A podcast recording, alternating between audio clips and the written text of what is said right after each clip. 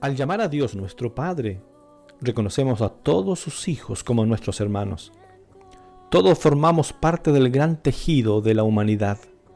Todos somos miembros de una sola familia. En nuestras peticiones hemos de incluir a nuestros prójimos tanto como a nosotros mismos.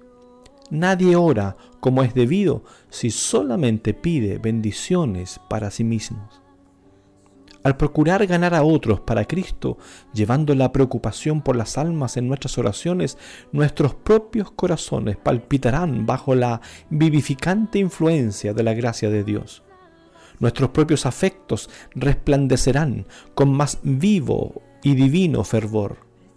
Nuestra vida cristiana toda será más real, más ferviente, más llena de oración. Algunos están enfermos y han perdido la esperanza. Devolvedles la luz del sol. Hay almas que han perdido su valor. Habladles, orad por ellas. Hay quienes necesitan el pan de vida. Leedles de la palabra de Dios. Hay una enfermedad del alma que ningún bálsamo puede alcanzar, ninguna medicina curar. Orad por estas almas y traedlas a Jesucristo, y en toda vuestra obra Cristo estará presente para impresionar los corazones humanos.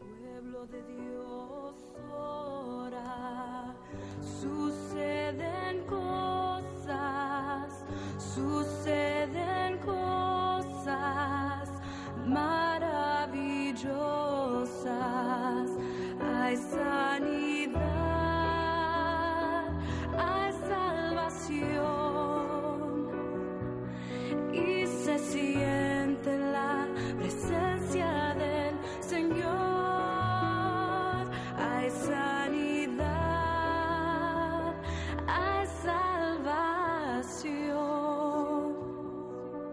se siente la presencia del Señor.